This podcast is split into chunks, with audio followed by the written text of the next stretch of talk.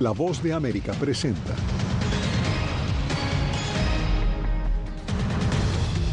Casa Blanca y republicanos buscan votos para que el Congreso apruebe un nuevo techo de la deuda estadounidense. A juicio político, el fiscal general de Texas por decisión mayoritaria en la Cámara de Representantes de ese estado. Además, en 353% se ha incrementado el flujo de migrantes irregulares de origen chino en la frontera sur de Estados Unidos. Y la justicia nicaragüense congela las cuentas bancarias de la Iglesia Católica.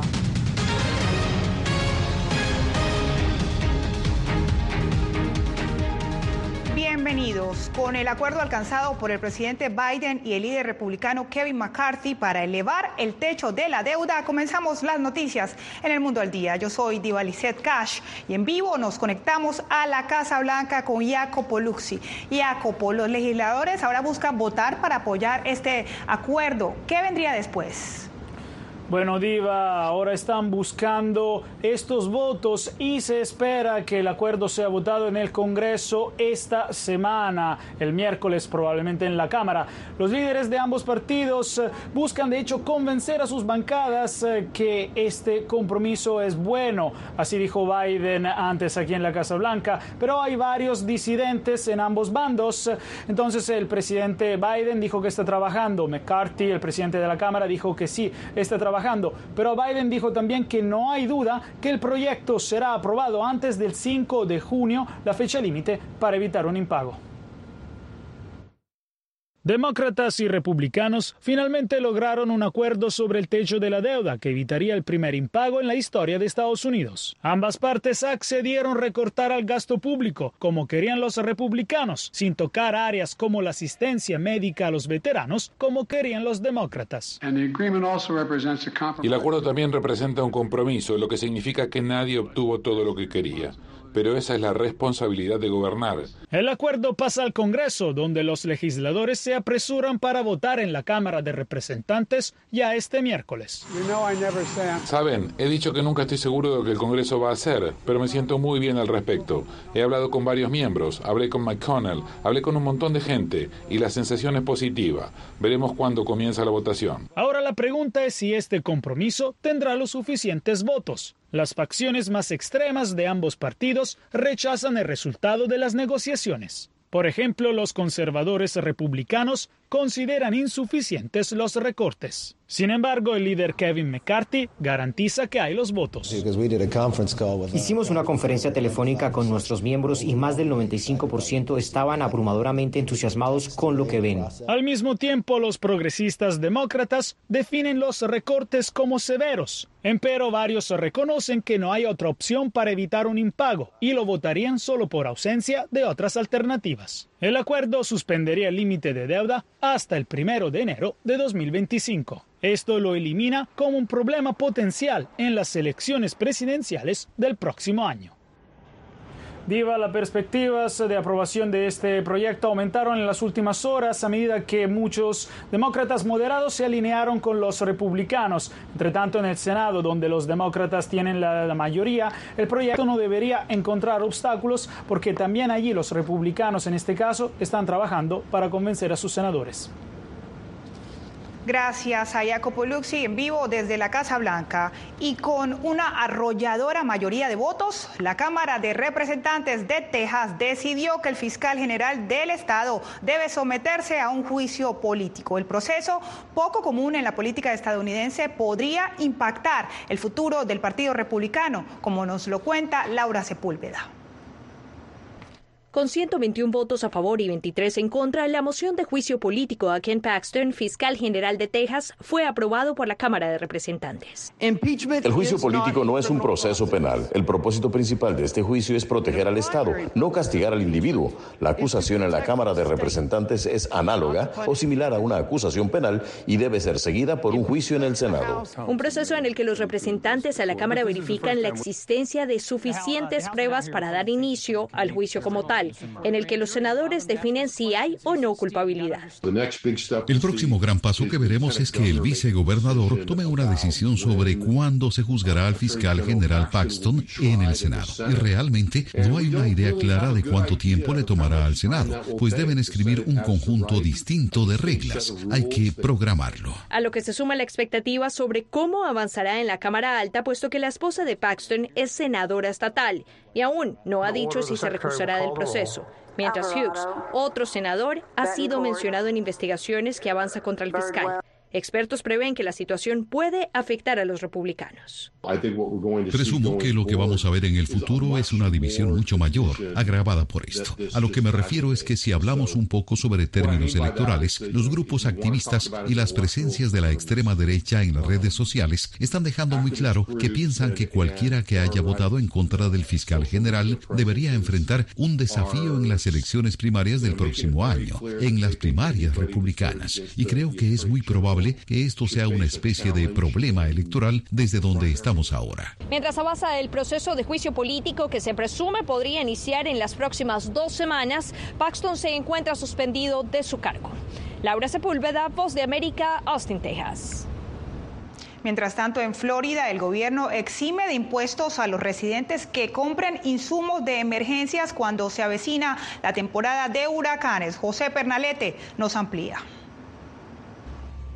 La prevención de desastres ante el impacto de tormentas es una prioridad en Florida. De hecho, desde esta semana hasta el 10 de junio, las autoridades del estado decretaron una exención fiscal en la compra de insumos para atender emergencias ante la venidera temporada de huracanes. De acuerdo con el Servicio Nacional de Meteorología, se pueden registrar hasta 17 tormentas y quizás cuatro podrían alcanzar categoría mayor. Sabemos muy bien que una sola tormenta puede causar una catástrofe en nuestra comunidad, por eso debemos estar preparados desde ya. En ferreterías y supermercados, artículos como linternas, baterías, piezas de madera para proteger ventanas y puertas, generadores de energía eléctrica o cualquier insumo para proteger los inmuebles por la contundencia de las tormentas y atender una eventual emergencia por falta de servicios, quedan exentos del pago de impuestos. Los residentes del sur del estado se toman en serio esta oportunidad de precaución y ahorro. Sí, claro, porque hay que protegerse para prever los problemas después. Después el seguro no te quiere pagar y toda esa serie de cosas. Imagínate, te complica la vida. Tenemos, nosotros tenemos ya la planta en la casa. Eh, probablemente esa linterna, cosas así. Bueno, me llevaría quizás este un generador. Esta exención de impuestos también abarca productos del cuidado y prevención de mascotas. José Pernalete, Voz de América, Miami. Un reciente estudio percibe un problema de salud mental en los periodistas, pero ¿están las mujeres más afectadas que los hombres? ¿Qué están haciendo las salas de redacción? Cristina Caicedo Smith tiene estas respuestas. Durante los últimos 23 años, el profesor Anthony Feinstein ha acumulado una base de datos de 1.103 periodistas que se han dedicado en gran medida a informar sobre guerras, hambrunas, desastres, revoluciones e insurrecciones. Se puede ver más depresión en mujeres periodistas que en hombres. Es un hallazgo muy consistente, independientemente del país que miramos, y es algo que trasciende el país, trasciende la cultura. Las mujeres periodistas corren más riesgo. El estudio apunta a que las mujeres periodistas pueden ser afectadas en mayor medida que sus colegas hombres, y es por el hecho de que son más vulnerables a ser víctimas de actos violentos. Alison Baskerville, especialista en seguridad editorial de Reuters, se asegura de que los periodistas enviados a zonas de conflicto cuentan con las herramientas de seguridad necesarias. Es importante porque los periodistas son personas y en última instancia, si no se sienten seguros para hacer su trabajo, se colocarán en entornos hostiles sin consultar con ellos mismos si están bien para hacer eso y también como personal a cargo de seguridad debemos comprender cuánta exposición tienen a ese tipo de amenaza y qué le está haciendo a su salud mental. Si bien el trastorno de estrés postraumático fue reconocido por primera vez como un diagnóstico médico por la Asociación Estadounidense de Psiquiatría en 1980, salas de redacción a nivel mundial han tardado en reconocer que los reporteros pueden experimentar los efectos del estrés traumático. Hannah Storm, fundadora y directora de Headlines Network, una organización que brinda apoyo y capacitación en las salas de redacción, también reconoce la importancia del tema en los medios. Hay más conciencia en las redacciones de que necesitamos abordar y admitir y normalizar conversaciones sobre salud mental y el impacto de nuestro trabajo sobre nosotros. Los datos, recopilados entre 2000 y 2022, provienen de periodistas que cubrieron las guerras civiles en los Balcanes, los ataques del 11 de septiembre, la guerra en Irak y la violencia relacionada con el narcotráfico en México, entre otros. Cristina Caicedo Smith, Voz de América, Nueva York.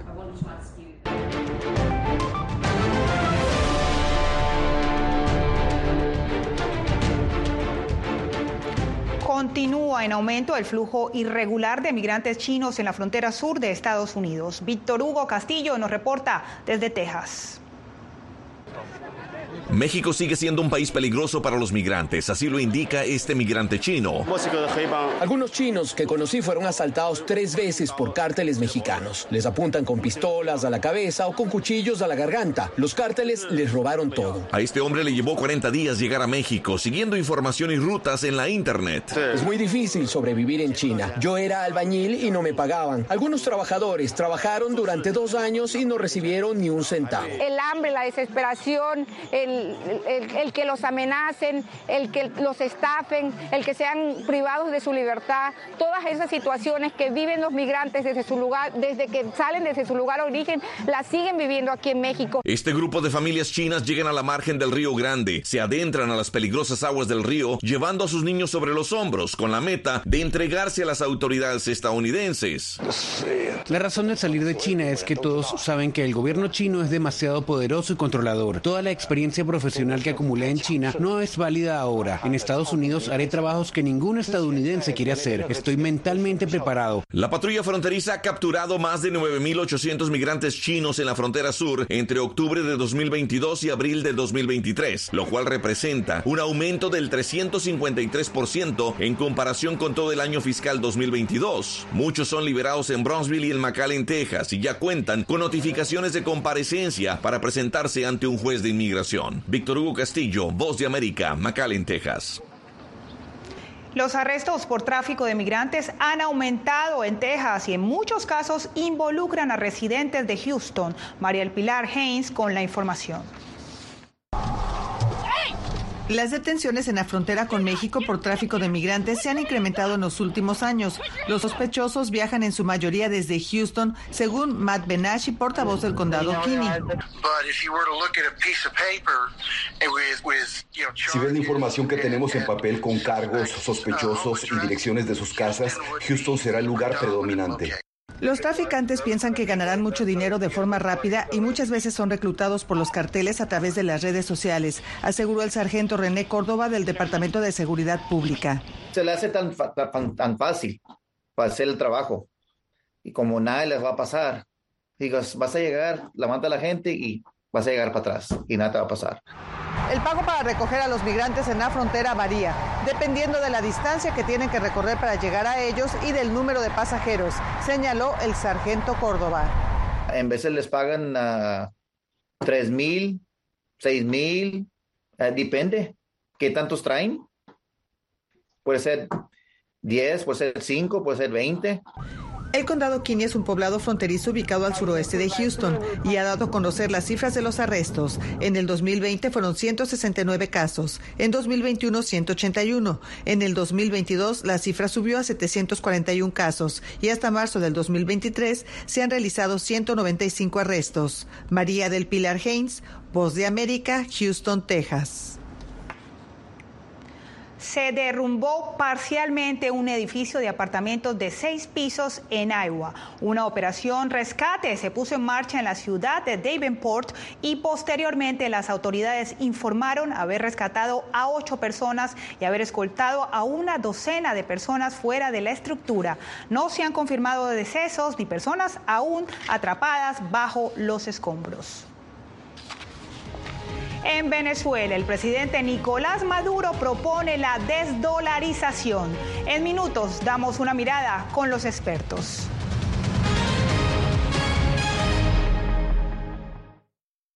Fui detenido con acusaciones de traición a la patria y luego fui sentenciado y condenado a 13 años de prisión. Es una sensación totalmente inhumana, es una sensación como de estar muerto en vida realmente.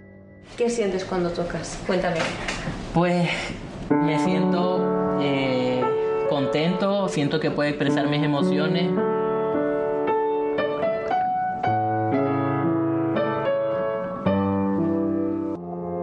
puertorriqueños somos unos animales raros porque tenemos esta ciudadanía americana. Llegamos a Estados Unidos y nos damos cuenta que somos diferentes.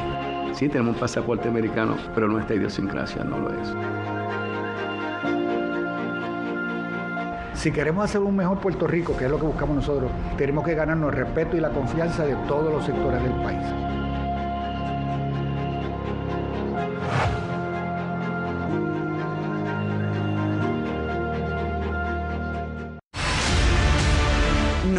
Concibo una democracia sin, sin periodistas. El libreto manda a un conflicto constante con la prensa independiente, con los medios de comunicación. Periodismo, la prensa libre importa, una coproducción de La Voz de América con nuestras afiliadas en la región.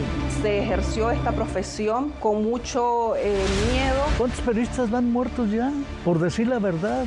Disponible en vozdeamerica.com. twins are seven years old. And from the first day my parents arrived, they were like, grandparents, uh, why don't you stay here in Panama with us until the war is over? Ucranianos en las Américas, de regreso al frente de batalla. Una producción especial de La Voz de América. Pronto, en todas nuestras plataformas.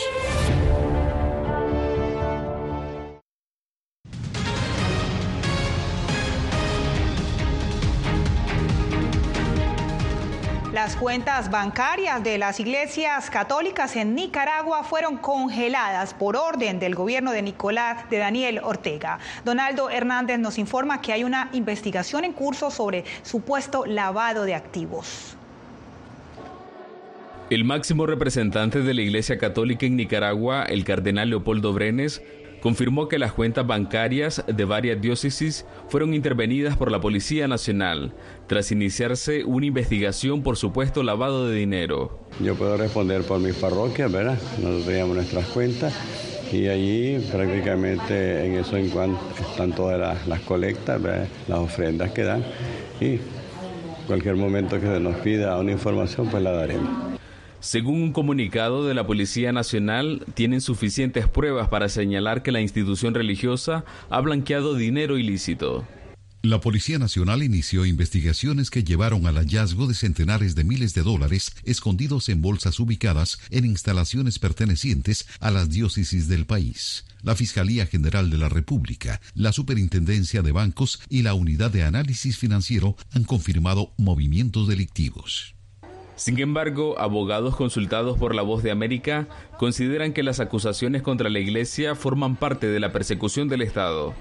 En este caso ni siquiera hay ningún indicio probatorio de que la procedencia de este dinero es ilícita. En el supuesto caso de que lo que ahí se dice sea cierto que, eh, bueno, a la dictadura no tenemos, ya no tienen las credenciales como para tener algún tipo de credibilidad. El presidente Daniel Ortega ha acusado a la Iglesia Católica de intentar sacarlo del poder por medio de un golpe de Estado. Donaldo Hernández, Voz de América. El presidente de Venezuela, Nicolás Maduro, propone desdolarizar Venezuela. Adriana Núñez Rabascal explora con expertos la factibilidad de esa tarea. Durante su programa de televisión, el mandatario venezolano sugirió a los miembros de su gobierno evaluar los planes que, según dice, han implementado naciones como Zimbabue para romper con la dolarización y no depender de la moneda estadounidense. Hay que estar atento, vicepresidenta, de estas iniciativas y ver cómo Venezuela va insertándose en la iniciativa de la desdolarización del mundo. Sin embargo, economistas venezolanos creen que la sugerencia de Maduro es irrealizable, al menos en el corto plazo. No existen procesos conocidos de reversión de una dolarización de esta magnitud. En Venezuela yo veo eso extremadamente difícil. Número uno, porque el bolívar como unidad de cuenta no existe o existe muy poco. Es decir, si tú vas en la calle te das cuenta que la mayoría de los precios están fijados en dólares. Aunque tú pagues con bolívares o con cualquier otra moneda, los precios se fijan en dólares. Venezuela comenzó a dolarizarse espontáneamente entre 2017 y 2019, cuando su economía entró en hiperinflación. Un venezolano cuando piensa en ahorro, piensa en una moneda distinta al bolívar y principalmente dólares. No hay mecanismos de ahorros en bolívares porque tenemos una inflación extremadamente alta, que el Banco Central ha reconocido en más de 400%. A pesar de que Venezuela experimentó un férreo control cambiario durante más de una década que penalizaba las transacciones en dólares, el mismo gobierno de Maduro reconoció a finales de 2019 que la dolarización sirvió como válvula de escape para el comercio y otros sectores de la economía. Adriana Núñez Rabascal, Voz de América, Caracas. Voto electrónico será la nueva modalidad en las próximas elecciones de El Salvador. Le mostramos los detalles al volver. Aquí tenemos varios desaparecidos y muertos y amenazados todos. Periodismo. La prensa libre importa. Una coproducción de La Voz de América y Fuerza Informativa Azteca. Disponible en vozdeamerica.com. En tiempos de cambios, cuando el mundo parece incierto y lo que escuchamos no refleja lo que vemos, buscamos la verdad.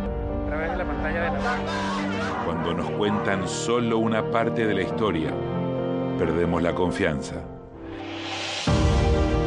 En momentos de crisis, nuestros sueños, esperanzas y deseos de un mejor mañana dependen de una prensa libre.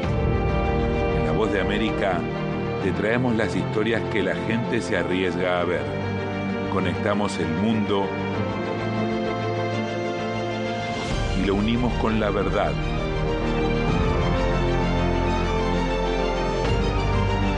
En La Voz de América te presentamos el panorama completo.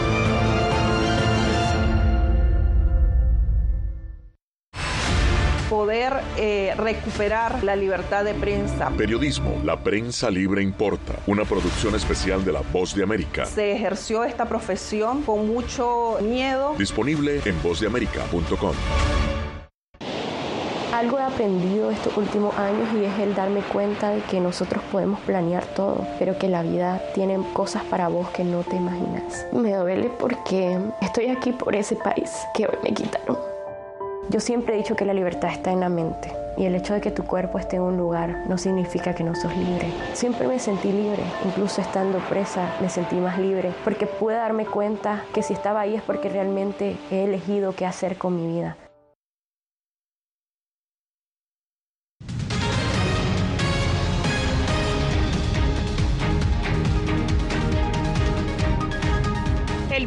En el exterior de los salvadoreños será uno de los retos para las elecciones del próximo año. Por primera vez tendrá modalidad electrónica y Raquel Herrera nos informa cómo esta modalidad podría provocar retrasos en la votación nacional. El impasse está en la falta de consenso en el organismo electoral salvadoreño para contratar la empresa que ejecutará el voto electrónico en el exterior. De acuerdo a sus mismas fechas, debían tener contratada la empresa desde marzo pasado. Este magistrado está consciente de la problemática en la que estamos, pero eh, no es decisión de un solo magistrado. Se requieren cuatro votos para poder aprobar esto. Ya se hicieron varios intentos. ¿Qué está entrampando la decisión? Pues el, el, el, acuerdo del organismo colegiado. Todos estamos conscientes de que estamos retrasados, pero no llegamos a un acuerdo. De los 647 mil salvadoreños registrados hasta ahora para emitir su voto fuera del país, el 97% vive en Estados Unidos. Según los plazos de ley, el 3 de junio el Tribunal Electoral debe contar con el programa para ejecutar el voto electrónico en el exterior. Pero el retraso en la contratación de la empresa podría afectar incluso la votación nacional reconoce este magistrado. Lo más grave puede ser es que ninguna empresa se haga cargo de, de, llevar a cabo este evento. ¿Y qué pasaría entonces con el voto electrónico fuera del país? Pues en primer lugar estaríamos, estaríamos incumpliendo la ley y en segundo lugar pondríamos en riesgo la participación en el sufragio de la diáspora salvadoreña. Los atrasos preocupan a organizaciones como Acción Ciudadana. Estamos hablando de un sistema eh, nuevo que puede ser más complejo que la votación tradicional eh, y que necesita, por lo tanto, eh, una serie de procesos de verificación, de prueba. El organismo electoral salvadoreño evalúa pedirle una prórroga a la Asamblea Legislativa para afinar el voto en el exterior. Raquel Herrera, Voz de América, San Salvador. Ya regresamos con más del Mundo al Día.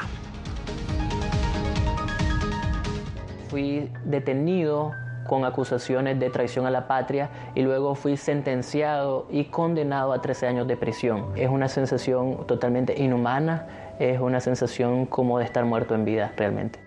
¿Qué sientes cuando tocas? Cuéntame. Pues me siento eh, contento, siento que puedo expresar mis emociones.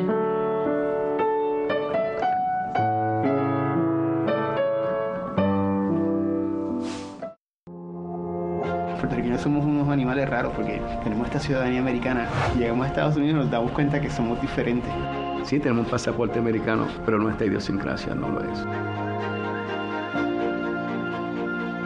Si queremos hacer un mejor Puerto Rico, que es lo que buscamos nosotros, tenemos que ganarnos el respeto y la confianza de todos los sectores del país.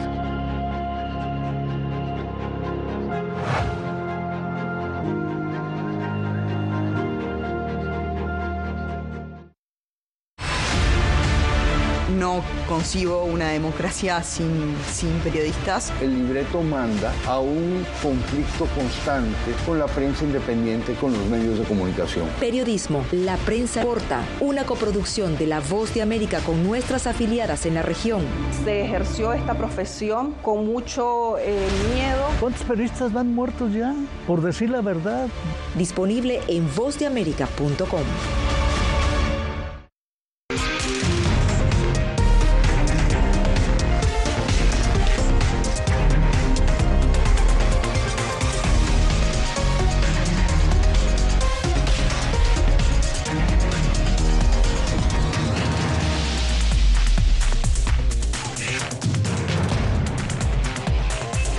Venezuela 360, cada semana por La Voz de América.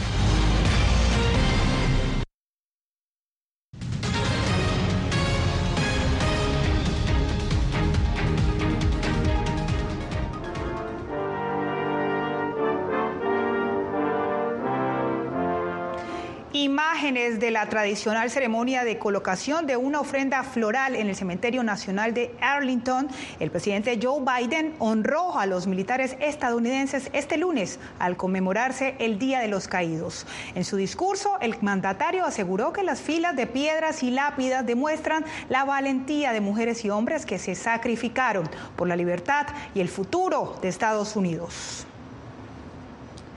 La Semana de los Marineros está al 100% de vuelta en la ciudad de Nueva York. En el marco de la conmemoración del Día de los Caídos, Ángela González nos muestra todo el esplendor en la Gran Manzana de la Fuerza Naval de Estados Unidos y sus aliados ha sido tradición desde 1984, pero la Semana de los Marineros, conocida como Fleet Week, regresa en pleno este año a la Gran Manzana tras una pausa provocada por la pandemia. Es realmente este primer año en que estamos completamente de vuelta. El año pasado todavía había un poco de temor, el uso de máscaras. Ahora solo estamos aquí para celebrar y dar las gracias. En esta 35 edición, entre los nueve buques que atracaron en los puertos neoyorquinos y que ofrecieron demostraciones al público, se encontraban seis de la Armada estadounidense estadounidense y tres de aliados de la OTAN como Reino Unido, Canadá e Italia. Es fantástico tener un buque de guerra de la Armada Real como el Scott aquí para la Semana de la Flota. Hemos estado enviando barcos para acá durante algunos años y es genial conocer a miembros de la Guardia Costera, el Cuerpo de Infantes de Marina, la Marina de Guerra de Estados Unidos y a otros aliados y socios. Nueva York es una ciudad fantástica en cualquier época, pero durante la Semana de la Flota es simplemente un lugar especial para todo marinero. Exhibiciones de última tecnología militar, demostraciones de rescate y ceremonias de promoción, entre otros eventos, acompañaron esta semana de acercamiento a la Armada y de honra al personal de la Marina. Es solo esa oportunidad realmente para que el público en general dé las gracias, les invite una bebida, les den sugerencias y direcciones y sean los neoyorquinos amigables que somos. La Semana de los Marineros culmina este 30 de mayo con la despedida de los buques y los más de 2.700 uniformados de blanco que recorren las calles de la ciudad. Ángela González, Voz de América, Nueva York. Y de esta manera llegamos al final en el Mundo al Día. Les acompañó Diva Cash. Hasta la próxima.